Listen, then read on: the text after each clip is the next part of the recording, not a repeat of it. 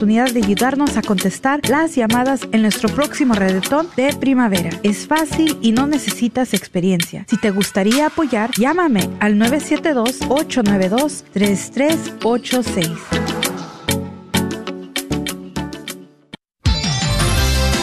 Gracias por escuchar KJON 850 AM en la red de Radio Guadalupe.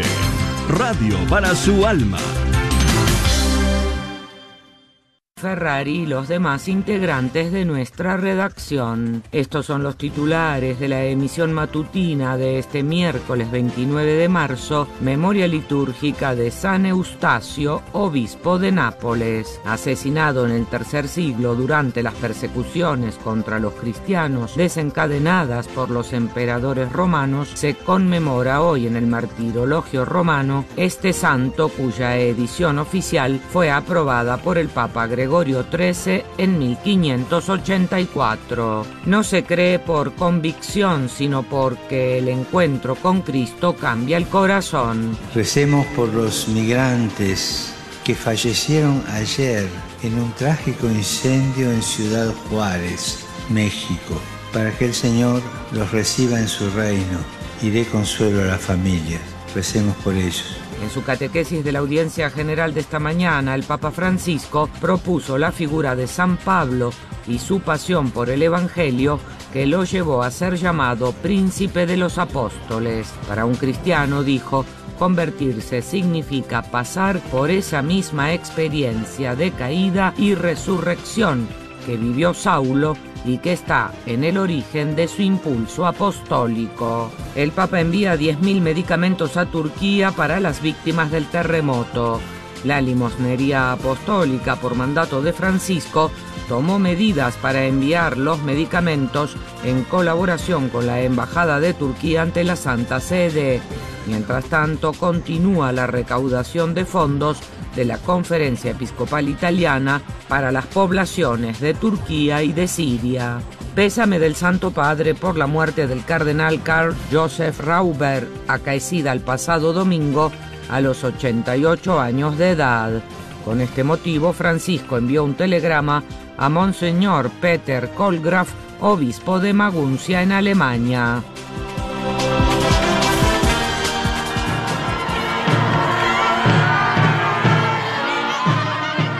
No se cree por convicción, sino por el encuentro con Cristo que cambia el corazón. En su catequesis de la audiencia general de esta mañana, el Papa Francisco propuso la figura de San Pablo y su pasión por el Evangelio, que lo llevó a ser llamado príncipe de los apóstoles. Hay algunas figuras que han dado un testimonio ejemplar de lo que significa la pasión por el Evangelio, y el primero de ellos es el apóstol Pablo, a quien el pontífice anunció que dedicaría hoy su catequesis y también la próxima. De la carta a los Gálatas, escuchada al comienzo de esta audiencia general, el Papa subrayó que el celo de Pablo por el Evangelio aparece después de su conversión y sustituye su anterior celo por el judaísmo.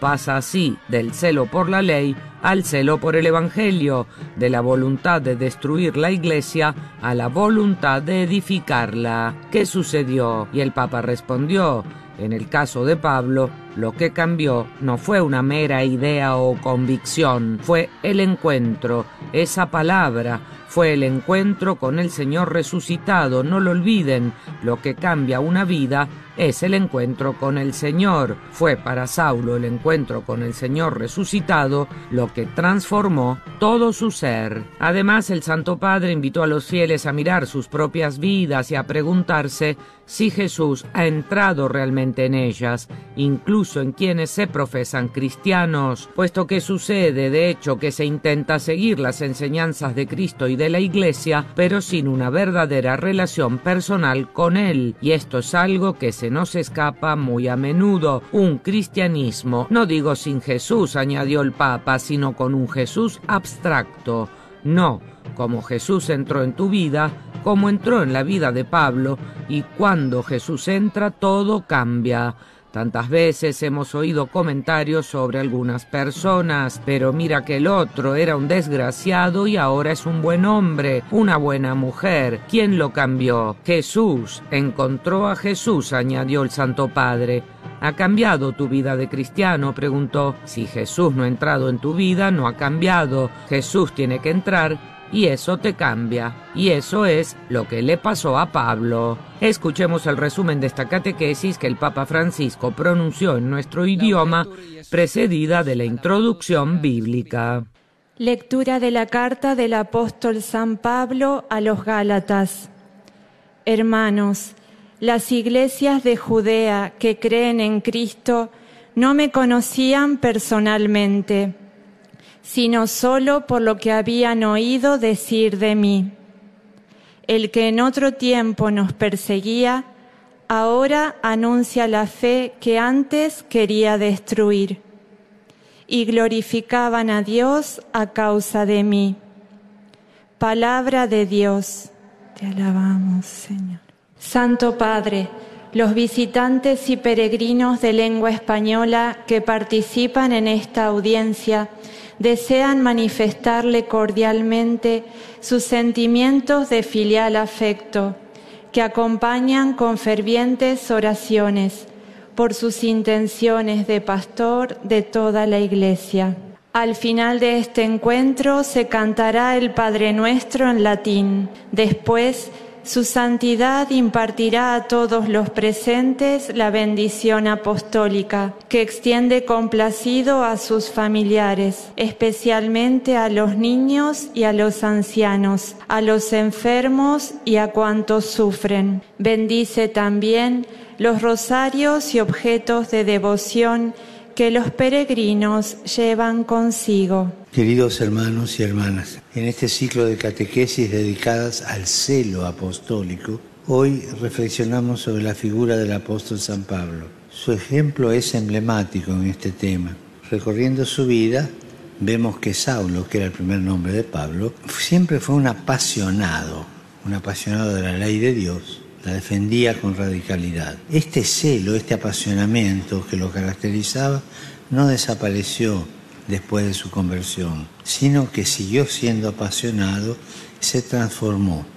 Por la acción del Espíritu Santo, Pablo pasó de querer destruir la iglesia a abrazar la causa del Evangelio, anunciando a Cristo en todos los lugares donde iba y formando nuevas comunidades cristianas. Esto nos enseña que lo que origina la pasión por el Evangelio no es la personalidad o los estudios de una persona, que ciertamente pueden ayudar, sino lo que lo define es el encuentro con Cristo.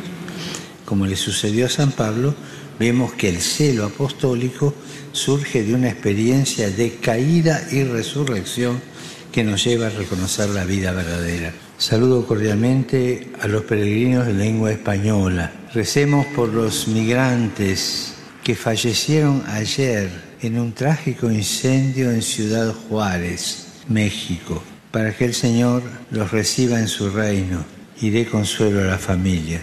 Recemos por ellos. Saludo a los jóvenes de Teruel Pidamos también al Señor que en este camino cuaresmal aumente en nosotros el celo por el Evangelio de Cristo, que nace de reconocernos pecadores perdonados y de acoger en nuestra vida la gracia del amor de Dios. Y que Jesús los bendiga a todos y la Virgen los cuide. Muchas gracias. Saludo cordialmente a los peregrinos de lengua italiana. En particular, saludo a los obispos y sacerdotes que conmemoran su quincuagésimo aniversario de ordenación sacerdotal, a la unidad pastoral de Gioia Sanítica a la Cruz Amarilla de Monte Granaro, a la cooperativa Emanuel de Cabárcere. Un saludo especial a los numerosos estudiantes aquí presentes que animan esta audiencia. Por último, mi pensamiento se dirige como de costumbre a los jóvenes, a los enfermos, a los ancianos y a los recién casados. En este tiempo de cuaresma deseo que cada uno de ustedes redescubra y testimonie con alegría el don de la fe cristiana. Perseveremos en la oración y en la cercanía a la martirizada Ucrania. A todos mi bendición.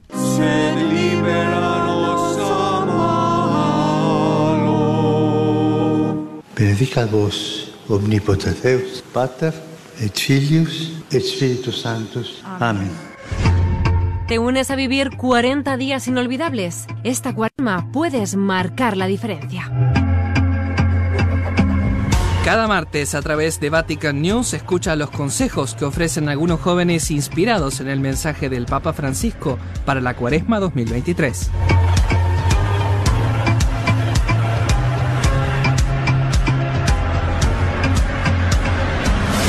Una vez más, tras el devastador terremoto del 6 de febrero que sacudió Siria y Turquía con más de 50.000 víctimas, el Dicasterio para el Servicio de la Caridad está enviando nuevamente medicamentos a Estambul por mandato del Papa Francisco. Antes de ayer se realizó un primer envío que continuó ayer. Estos 10.000 medicamentos fueron adquiridos siguiendo las instrucciones de la Embajada turca ante la Santa Sede, que está al tanto de la situación en el país. Siria, devastada por el terremoto y la guerra con 15 millones de personas en apuros, ya ha recibido en el pasado ayuda económica del Papa gracias a la Anunciatura Apostólica, que luego la utiliza para ayudar a su población. Enviamos la ayuda a través de aviones turcos, subrayó el cardenal Konrad Krajewski, limosnero del Papa, prestando atención a la altura de los paquetes y al peso.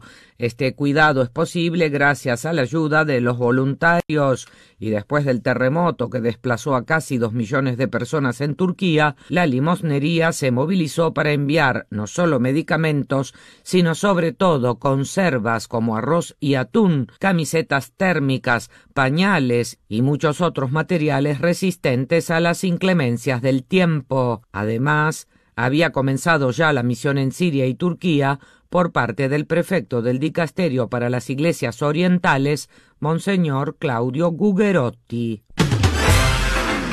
¿Sabías que con tan solo un clic puedes recibir en tu correo electrónico las noticias más importantes sobre el Papa, la Santa Sede, la Iglesia en el mundo y la actualidad internacional? Inscríbete a nuestro boletín de noticias. Visita www.vaticannews.va y rellena el formulario. Solo te llevará unos segundos.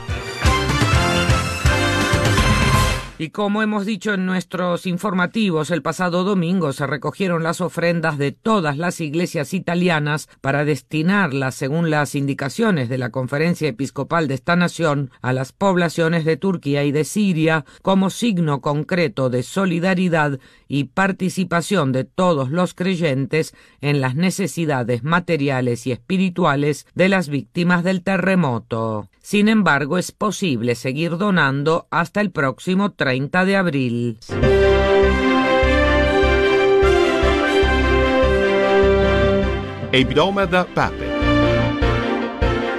Escucha la actualidad de la Iglesia y el mundo en latín a través del nuevo informativo de Vatican News, cada sábado a las seis y media de la tarde.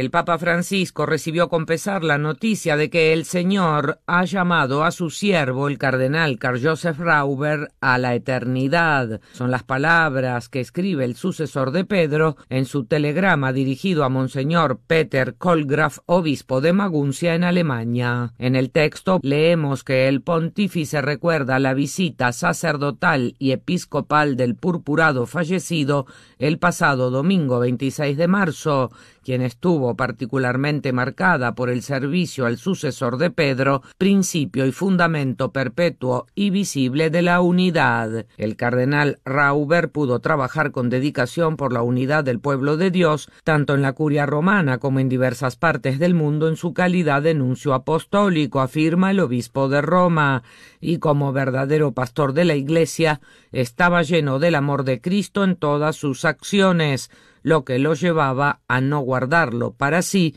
sino a transmitirlo sin reservas y con alegría a los hombres, añade Francisco. El Santo Padre desea por último que ahora alabe por siempre el amor misericordioso del Redentor, e imparte de corazón su bendición apostólica a cuantos recuerdan al difunto purpurado en la oración y en el sacrificio eucarístico. Recordamos que entre sus múltiples responsabilidades, el cardenal Rauber se desempeñó como nuncio apostólico en Bélgica, Luxemburgo y Grecia.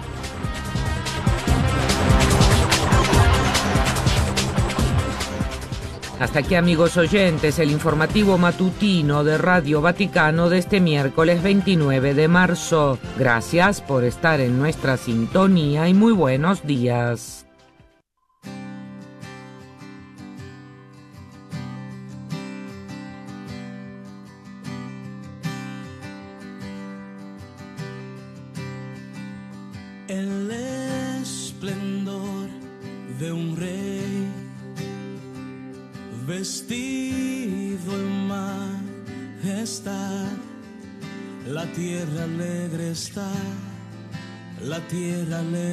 Está. Él brilla con su luz, venció la oscuridad y tiemblan a su voz, y tiemblan a su voz.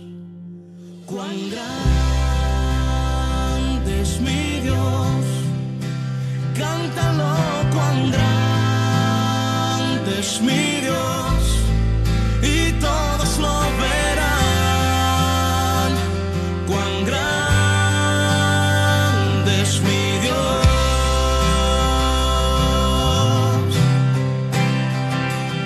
Él a mi lado está, me ayuda a vencer. Él siempre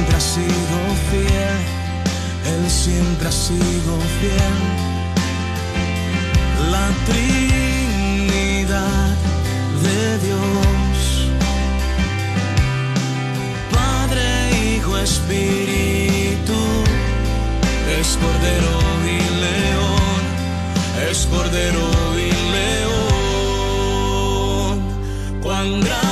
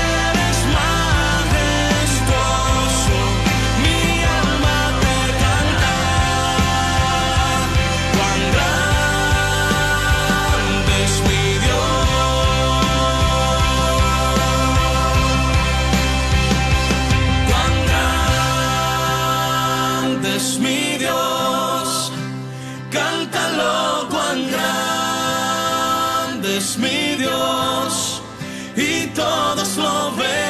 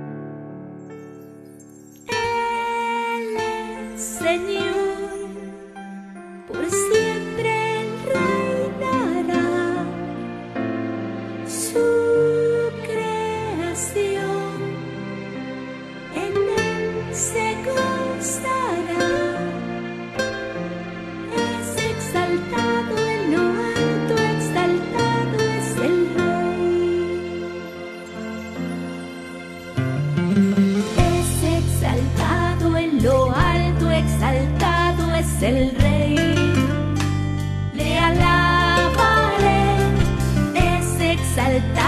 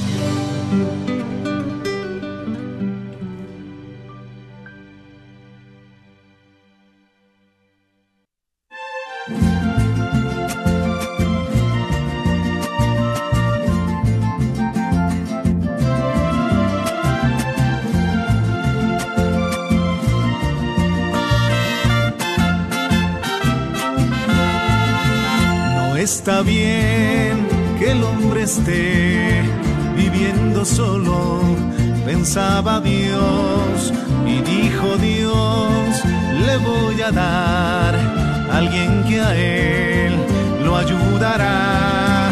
La familia, la familia es el regalo más grande de Dios. La familia, la familia es el regalo más grande de Dios. Y el hombre vio lo que el Señor había hecho y exclamó, esta sí es mi carne Y entonces la llamó mujer, la familia, la familia es el regalo más grande de Dios la familia, la familia es el regalo más grande de Dios.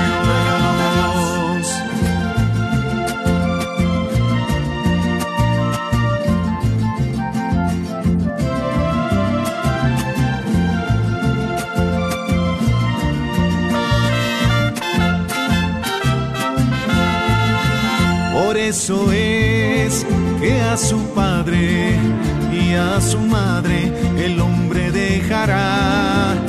se unirá a su mujer y así los dos uno serán. La familia, la familia es el regalo más grande de Dios. La familia, la familia es el regalo más grande de Dios. Y Dios les dio su bendición, les concedió fecundidad, les ordenó llenar el mundo y dominar la creación. La familia, la familia es el regalo más grande de Dios. La familia, la familia es el regalo más grande de Dios.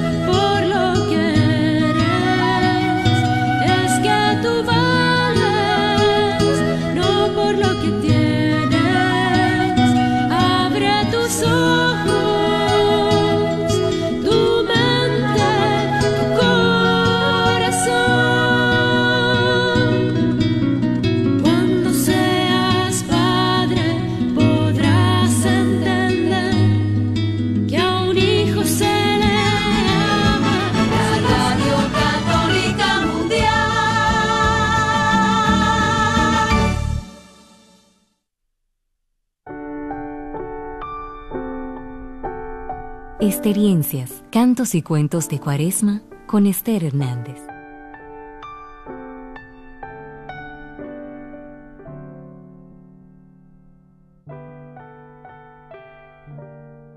Confianza.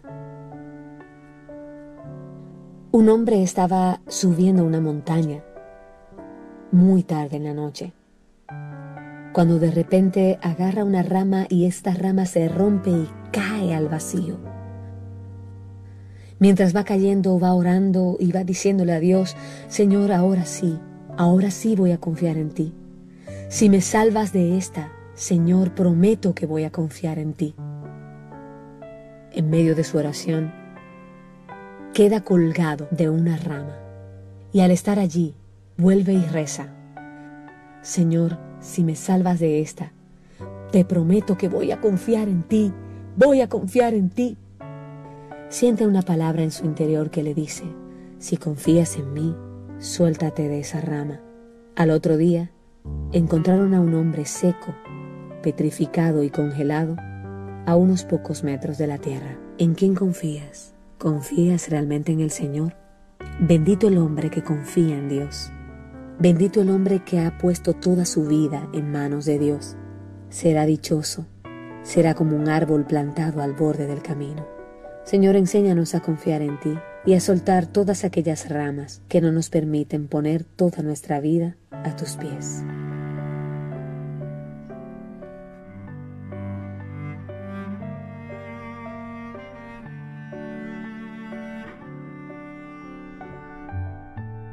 Si quieres escuchar más experiencias, visita estherhernandez.net.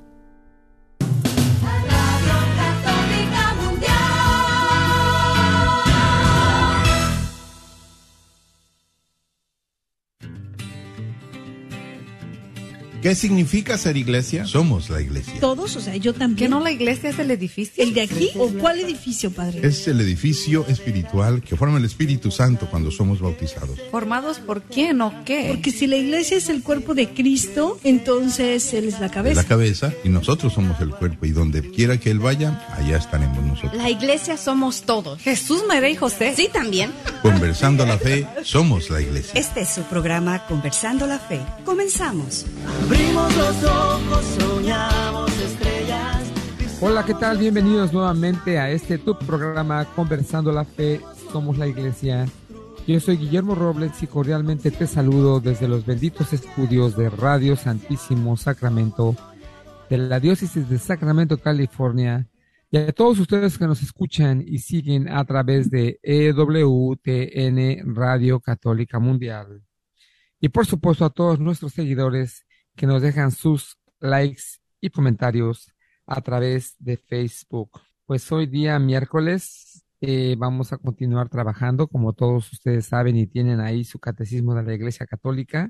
Y estamos en este bello tema del artículo primero, las expresiones de la oración. Pues toda esta semana y creo que la semana pasada hemos estado, estado tocando el tema de la contemplación que ha sido bastante largo, bastante luminoso, bastante educativo y yo creo que todos nos hemos llevado algo muy interesante de este tema de lo que es aprender a contemplar. La hermana nos decía ayer y me quedó muy claro que no nos sabemos estar quietos, a lo mejor por eso no sabemos contemplar, ¿verdad? Siempre estamos haciendo algo, desde niños estamos siempre en un movimiento, en una acción, en algo. Nos queremos sentir muy productivos o queremos ser productivos, que no es malo, pero yo creo que definitivamente tenemos que hacer un huequito donde vamos a estar quietos, en silencio y en contemplación. Hoy vamos a continuar con el número que sigue, a ver qué nos siguen diciendo, pero no sin antes presentarles a este gran equipo de este día. Cecilia Tinoco de la Catedral del Santísimo Sacramento. Yolanda Barajas, misionera del Verbunday. Y el padre Rodolfo Llamas de la parroquia de San José, aquí al norte de la ciudad de Sacramento. Como siempre, les da la bienvenida a todos ustedes que nos están escuchando. Les agradece muchísimo. Es, a mí me parece todavía tan increíble que aquí de, en este rinconcito de California en Radio Santísimo Sacramento, EWTN nos esté dando el empujón a todo el mundo y nos estén escuchando desde más allá de las fronteras, ¿verdad? De, de esta, de este estado inclusive hasta de la, del país, ¿verdad? Del país de Estados Unidos que nos estén escuchando por ahí en otros lados. A ver si nos dejan algún mensajito a aquellas personas que no están en Estados Unidos o que no estén en California, ¿verdad? Para que sepamos y nos den ánimo, nos echen porras, ¿verdad? Para escucharles a, lo que las eh, opiniones o, o, comentarios, ideas que ustedes nos, nos pongan allí, que nos inspiren también, entren en el, entren en la sopa del diálogo, ¿verdad? De la fe, de nuestra fe pues hoy vamos a cerrar, ¿verdad? Este, este hermosísimo eh, eh, capítulo, no toda la de la oración, porque todavía seguiremos contemplando lo que es la oración, pero la contemplación, la oración contemplativa, hoy cerramos esta parte de nuestro catecismo al número 2719, que es el último de esta sección. Esa, esa era la palabra, no se me, no me vendía. la sección instrucción acerca de la oración, acerca de la contemplación. Dice así, número 27, 19. La contemplación es una comunión de amor portadora de vida para la multitud, en la medida en que se acepta vivir en la noche de la fe. La noche pascual de la resurrección pasa por la noche de la agonía y la del sepulcro. Son estos tres tiempos fuertes de la hora de Jesús los que su espíritu, y no la carne que es débil, hace vivir en la contemplación. Es necesario aceptar el velar una hora con él. Lo pone ahí entre comillas porque nos está lanzando al capítulo 26, versículo 40 del, del Evangelio de San Mateo. Capítulo 26, versículo 40. Y es que esto, miren, esto es algo clave. ¿Se acuerdan que muchas veces Jesús le dijo a sus discípulos, inclusive le decía a aquellas personas que les hacía algún milagro, no lo publiques, no lo cuentes. Eh, cuando vemos ahí la, la hora de la transfiguración, cuando le dice Jesús, cuando iban bajando del monte, les dice Jesús, por ahora no se lo cuenten a nadie. ¿Saben por qué? Miren, aquí al principio del número nos dice que la contemplación es una comunión de amor portadora de vida para la multitud. Es decir, cuando Dios me da, Él tiene en cuenta a todas las personas que nos van a escuchar, a todas las personas a quienes yo voy a transmitir esta vida. yo no puedo quedarme eh, eh, cruzado de brazos cuando recibo este tonel de vida eterna. Cristo me la da para que yo también la comparta. Ahora, Jesús sabe que no es fácil. Jesús sabe que para compartir vida eterna estamos en el mundo. Hicieron la tareita que les dije, ¿verdad? Como Jesucristo pide por nosotros, porque dice él, Padre, yo me voy, pero se quedan ellos. Yo ya no soy del mundo, yo ya no, yo no soy del mundo, eh, y ellos ya tampoco son del mundo, pero se quedan en el mundo, protégelos del maligno. Por eso Jesús les decía, por ahora no se lo digan a nadie. ¿Por qué? Porque todavía les falta esa raíz de la pasión. Todavía no conocían a Jesús. Em, plenamente. Conocer a Jesús no es teórico, es vivir con Él, convivir con Él, es sentir míos sus sentimientos y su pasión. Todavía a los apóstoles les tocaba pasar por la pasión, sentirse culpables de haberlo abandonado y traicionado, y después experimentar la resurrección, el sepulcro y luego la resurrección. Después de la resurrección es cuando Jesús les dice, ahora sí vayan por todo el mundo y prediquen. Es que es necesario tener las agallas para decirle, Señor, estoy listo para pasar por la noche del sepulcro y de la pasión. Es algo muy difícil, pero precisamente eso es lo que cuesta experimentar que Jesús está contigo y que Jesús ya forma parte de tu historia personal. No es ninguna teoría. O sea, cuando tú, por ejemplo, si yo te digo, em, ¿conoces a Vicente Fernández? Dices, no, pues sí, lo conozco lo conoces muy bien, te puedes saber toda su historia y puedes conocer porque eres fan de Vicente Fernández. Pero Vicente Fernández no es parte de tu historia. Solamente lo conoces, te gustan sus canciones, pero no es parte de tu historia. Por eso, ser discípulo de Cristo no es ser fan de Cristo, no es ser fan de su historia, no es ser fan, no, hay que vivir con Él, hay que pasar con Él, hay que orar con Él, hay que experimentar con Él. Y, como les decía, hacer decisiones que no me nacen, decisiones que a lo mejor no me gustan, pero que las hago confiado en Él. Entonces vas descubriendo cómo Jesús va actuando en ti, te va formando, va conquistando tu corazón, vas experimentando que tu vida es su vida y que su vida es tu vida, como decía ahí San Pablo. Ya no vivo yo, es Cristo quien vive en mí. La historia de mi vida no tiene sentido sin Cristo. Ven qué hermoso es eso. Eso es la contemplación. Por eso se está cerrando con esta grandísimo, grandísimo mensaje. ¿eh? La contemplación es meterme en la sopa. La contemplación es experimentar la pasión de Cristo, sufrir con Él y morir con Él, casi nada. A mí también cuando leía este número y lo intentaba meditar, uno dice, hombre, ¿cómo, cómo el catecismo termina en la contemplación con el misterio pascual? Entonces es como, como llevarnos a un nivel de un intercambio o como, o sí o sí, o eres Dios, o eres, o te quedas enanito sin, un enanito de fe, un enanito. Y yo creo que aquí es como un reto muy fuerte, porque dice, la contemplación es lo que usted decía, es portadora de vida para multitudes. Como primer punto. Nos van a aportar a dar mucha vida para mm, multitudes. Ok. Y luego dice, si aceptas entrar a vivir la noche de la fe. Y uno va diciendo, ¿y esto qué es? ¿No? ¿Qué es eso de la noche de la fe? Pues entrar a, a, contemplar a Jesús, no solo como hablábamos estos días en el, en el monte Tabor, porque ahí Jesús les mostró a sus discípulos su divinidad. En un monte, contemplación. Ahora nos lleva a otro monte, que es el segundo monte, que es el Getsemaní.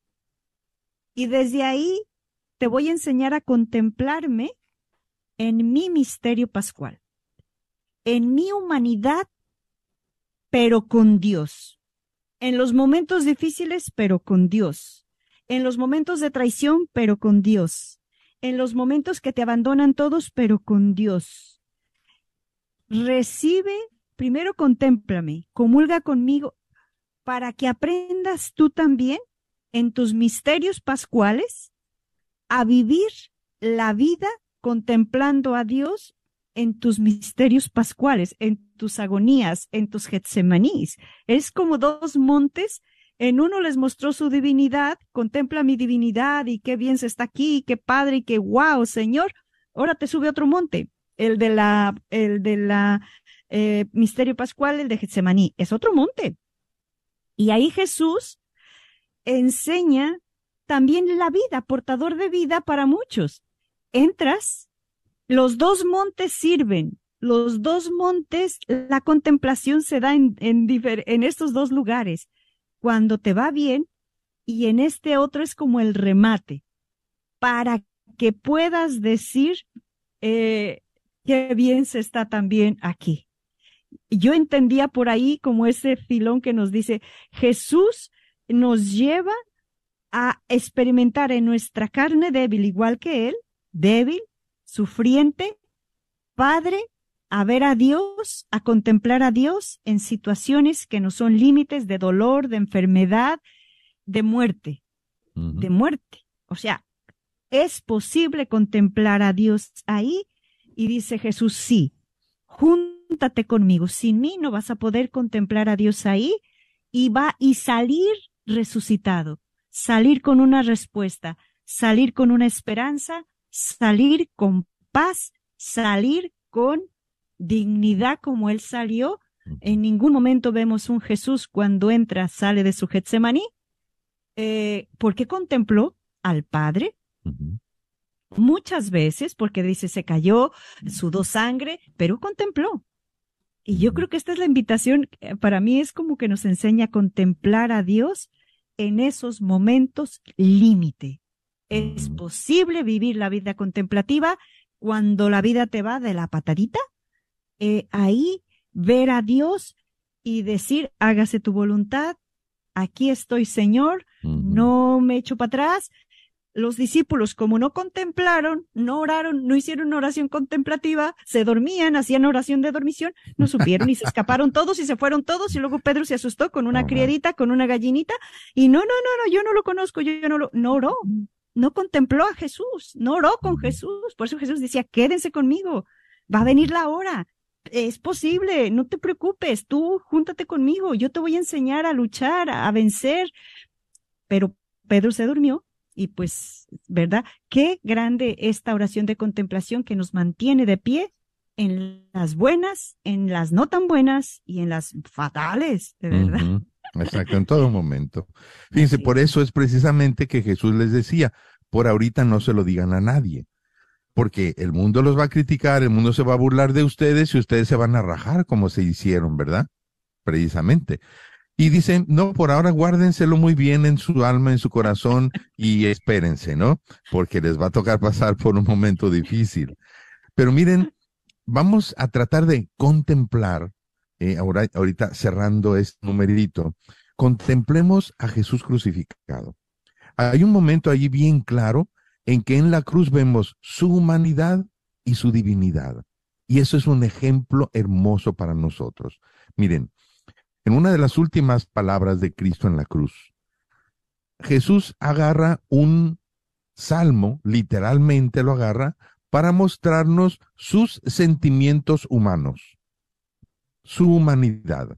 Dice, Dios mío, Dios mío, ¿por qué me has abandonado?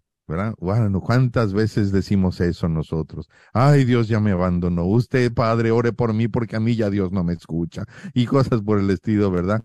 Dios ya me abandonó. Y, claro, hay momentos muy difíciles. entiendo que hay momentos en que la persona está sufriendo mucho y dice, Dios mío, ya no me abandonó, ya no me escucha. Imagínense, vaya, vaya lugar en el que Jesús está diciendo esa oración muy humana Jesús está manifestando sus sentimientos humanos. Dios mío, Dios mío, ¿por qué me has abandonado? Él sentía, se sintió abandonado por las leyes humanas, por las leyes religiosas, por sus amigos, por sus discípulos, por las personas a quien les había hecho milagros, crucifícalo, crucifícalo, se sentía abandonado hasta por el mismísimo Dios. Pero Jesús dio el salto de la fe, de sus sentimientos humanos a la verdad de la fe. Y sus últimas palabras fueron, Padre, en tus manos encomiendo mi espíritu. Fíjense qué importante es saber que esas palabras no le nacieron de sus sentimientos humanos, le nacieron de su fe, humana también, pero fe, fe en Dios. Dios mío, no te siento, siento que me abandonaste, pero yo sé por la fe que tú estás aquí conmigo y tan cerquita que puedo decirte, encomiendo mi espíritu en tus manos. Fíjense qué hermoso. Eso es el salto de la fe. Eso es eh, hacer decisiones en la fe, no por los sentimientos, sino por lo que tú sabes, lo que la fe te dice. Creo que Memo o, o si van a decir algo.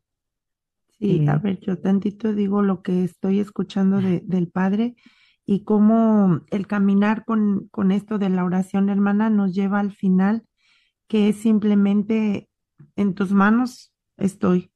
Tú eres el que yo te estoy buscando, yo te estoy dejando entrar, pero yo voy a dejar que se haga tu voluntad. ¿Verdad? Eso es como el final de la, lo que yo entiendo que, que tenemos que pasar por esas noches. Si Él, que fue Dios, hermana, Padre, pasó por esa noche de angustia, de sentirse también solo, defraudado, triste. Yo tengo que pasar también por ahí, porque Él sin haber pecado lo hizo y fue mi ejemplo. Imagínese yo que no he sido esa cosa buena que Él creó y que tenía que haber sido sin pecado y que en el transcurso de la vida se ha caído tantas veces, pero que al final de esa noche oscura que voy a pasar, tengo la plena seguridad que si camino con Él, Él está conmigo. Y creo que estos números de la oración, desde que empezamos hasta ahorita, que es la contemplación que pueda ser la oración más, más alta, me sigue teniendo esa confianza que Él me tiene, dice, solamente tú, dámela otra vez, regresa conmigo. Esa, esa fe que tú tienes, no la sueltes. Esa confianza que yo te di, sigue con ella, no importa lo que pases. Yo, yo estoy contigo. Y qué bonito que, que, que el Padre y usted, hermana, nos va abriendo esos ojos espirituales para, no importa cuántas veces te caigas, no, no, no importa cuántas veces veas tu cielo oscuro o no entiendas lo que yo te estoy mandando decir. Simplemente suelta todo eso y, sígueme y, y no sé, muchas gracias. Yo agradezco mucho a Dios por estar aquí. Y yo creo definitivamente que, bueno, aquí hay un, un, labor muy grande que, que hacer, ¿verdad? Y los que ya lo hacen, pues qué bonito, ¿verdad? Y los que lo hacen, pues yo creo que de aquí vamos a sacar mucho más y los que pues estamos aprendiendo, pues estamos aprendiendo. Y definitivamente yo creo que me queda claro, es como cuando, o sea, ahora sí que me queda como vuelvo a lo mismo de hace rato del programa, hace como tres días, ¿no? Que decía yo que qué interesante es, es ir al doctor y bien atento que se pone uno a las instrucciones que le va a dar uno. Y a veces ese doctor te manda al especialista de una cosa o al especialista de la otra cosa. Y entonces vas con un especialista y dices tú, es que este es un especialista, o sea, este es alguien más profundo en el problema, ¿no? Conoce el órgano, conoce la parte más, este, más profundamente y se pone uno muy atento y se pone uno a practicar y se mueve uno, se mueve uno por aquí, va uno por allá, dedica uno el tiempo, este, eh, hasta vaya, hasta nos bañamos, no, no sé que te vayan a revisar y dices, bueno, este, yo creo que así tenemos que ser igual, ¿verdad? Tenemos que ver esta manera de, contemplar, de analizar y de ir eh, con alguien que si no lo sabemos hacer, que nos instruyan un poco más, eh, que nos orienten para profundizar esta oración y para poder entender que todo, todo lo podemos lograr por medio de la oración y sobre todo por medio de la contemplación, ¿verdad? Que es tan importante. Tenemos una gran tarea que hacer, me queda mucho que pensar, me queda mucho que discernir aquí, eh, mucho que, modificar en mi vida y yo creo que muchos de nuestros de nuestra audiencia les ha pasado lo mismo, ¿verdad? Que decir, vamos a poner a practicar, vamos a poner a hacer y, y ver que aquí es donde vamos a encontrar verdaderamente la comunicación y la solución a nuestras vidas. Padre, hermana. Bueno, yo nomás voy a decir para que luego ya el Padre nos dé la tarea, ¿verdad? Que a veces eh, sí que hay noches oscuras en nuestra vida muy fuertes, muy momentos muy difíciles, pero a veces hay noches oscuras más, más caseras, más cotidianas, como el otro día nos preguntaba esta eh, Edith, que a veces la noche oscura puede ser, no sé si mi oración sirve, no sé si lo que estoy orando vale la pena. Y esa es una noche oscura, de que no, no siento que el, como también estos días nos vamos diciendo mutuamente, la oración no, no es, solo sentir, o sea, a veces no vas a sentir, pero sí tengo la fe, es portadora de toda oración que ya lleva la intención de quererse encontrar con Dios, es portadora de vida de multitudes. Creer esto, aunque yo no lo sienta o no lo vea en ese momento, eh, es mi noche oscura. Yo lo creo aunque no lo, aunque no lo sienta creer que aquella oración pequeñita que yo hice, que tal vez es pequeñita para mí porque me gustaría tener la oración que hace el padre o la madre o, o el papa, mira qué oraciones tan bonitas y, y la mía es tan pobrecita, tan de noche oscura, pues creer ahí dar esos saltos, que nos invite esos saltos de la fe, eh, que es parte de la oración de Jesús. Mis pequeñas oraciones eh, yo tendía también ahí la noche oscura. Con eh, tu oración chiquitita, esa que tú haces sencillita, pero como la viudita pobre, ¿se acuerdan? Mm. Que daba su monedita a, a, al arca de la, de, la iglesia. En la iglesia hay unos orantes místicos muy bonitos que, que en cambio tal vez nosotros ah, estamos empezando porque apenas estamos conociendo la palabra de Dios, el catecismo, lo que se nos está dando y tal vez estamos intentando hacer oraciones muy pequeñas y siento como esa noche oscura que no sé si sirve, no sé si vale. Eh, ponlo en el templo que Jesús ve que es el que da más. Son noches oscuras. Noches oscuras es que pido y pido y no se me hace este milagro. Es noche oscura. Porque me gustó, no sé en cuál numerito dice, toda oración contemplativa tiene que pasar por muerte y resurrección. Toda, toda, toda. Así que qué bonito cuando nos llega a vivir esa etapa, como Jesús decía, me tiene que llegar mi hora, nos, cuando nos llegue nuestra hora, saber identificar que es una oración de contemplación con sabor a este a muerte pascual y resurrección. No se quedó Jesús, no se quedó en la tumba, en la muerte y la oración pasa por ahí, se purifica para amar a Dios con más gratuidad, con más amor. Sí, Padre. Y pues bueno, entonces ahora solamente tenemos ya este tiempecito para dejar esta, la tarea, la tarea de hoy, uniéndola pues a todo esto que hemos estado meditando, lo que va de la semana. Eh, busca ese, ese momento para que tú, en, en tu momento de oración, traigas los momentos más difíciles de tu vida, los sufrimientos que o has pasado o estás pasando eh, en tu vida, momentos tal vez de desesperación, de mucho sufrimiento, de cualquier tipo, no lo sé, tráelos. A lo mejor estás este, pasando por un, por un vicio que no quieres tenerlo, a lo mejor estás, eh, hiciste sufrir a una persona y eso te hace sufrir a ti también, te sientes muy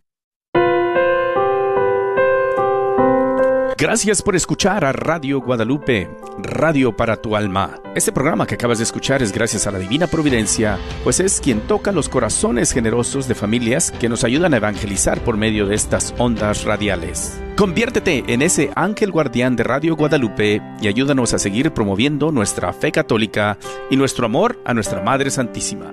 Esperamos contar con tu apoyo este próximo 11 al 14 de abril en nuestro Radio Ton de Primavera Ven y únete al resto de la comunidad que con su aportación rescata almas y a la vez familias. Contamos con tu apoyo, primero en la oración, la promoción y con tu donación. Que Dios te bendiga. Santo Dios, Santo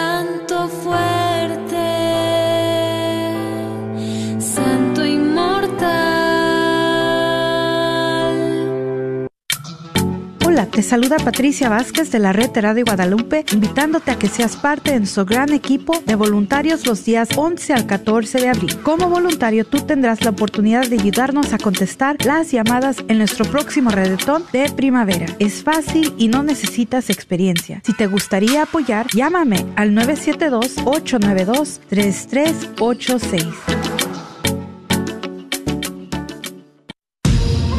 Hola, soy Jonathan, coordinador del grupo de jóvenes de San Juan Diego. Les quiero hacer una invitación a todos los grupos para que formen parte de nuestro próximo rally, que será el día 16 de abril a las 2 de la tarde. Es con beneficio de crecer espiritualmente de alguna forma divertida y para conectarnos como jóvenes y poder crecer más en el espíritu. Para más información pueden contactarme 469-553-8092. ¿Sabías que libros y artículos religiosos El Sagrado Corazón, localizado en el Wagner Bazar, aparte de libros e imágenes religiosas, también tienen todo lo necesario para bautizos, primera comunión, confirmación y bodas, incluyendo ropa y accesorios para bailables y matachines? Si buscas algo específico, llámales al 214-434-5393. 214-434-5393.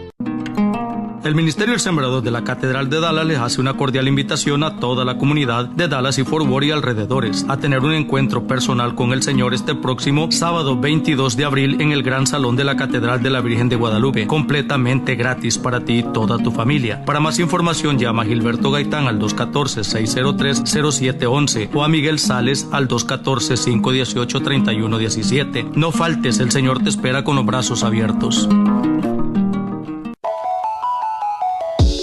Soy la doctora Elena Careneva, abogada especializada en las leyes de inmigración. En nuestra oficina vemos a nuestro cliente como uno de nosotros, como familia. Investigamos su historial con inmigración y con las leyes penales. Después, sugerimos la solución porque parece que en 80% de los casos exitosos de nosotros, esos clientes fueron negados por inmigración o rechazados previamente por otros abogados. Si tú fuiste rechazado por otra oficina de abogados o de inmigración, llámenos al 972-446-8884. La ley de inmigración cambia constantemente. Llámenos al 972-446-8884.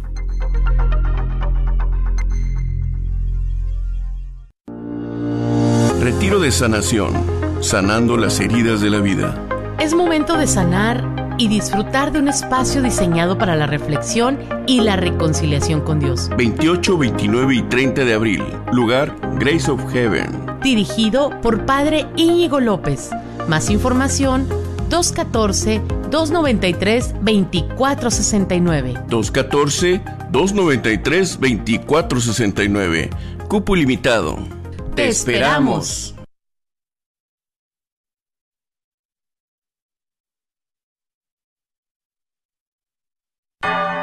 Gracias por escuchar KJON 850 AM en la red Radio Guadalupe, radio para su alma, la voz fiel al Evangelio y al Magisterio de la Iglesia.